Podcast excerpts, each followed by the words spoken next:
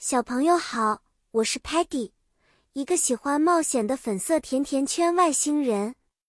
我特别喜欢甜点，就像我今天要和小朋友们分享的故事一样甜蜜哦。今天我们要聊聊快乐的拼图时刻，让我们一起学习和玩耍吧。拼图 （puzzle） 是一种既好玩又能锻炼大脑的游戏。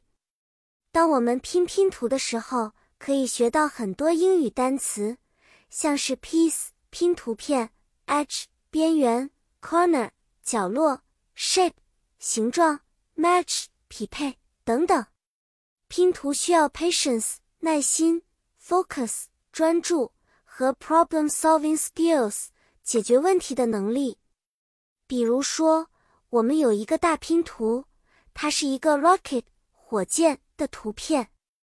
先从找到四个 corner 的 piece 开始，然后找所有带有 edge 的 piece 来拼出边框，接着要 match 不同 shape 的 piece，完成 rocket 的整个图片。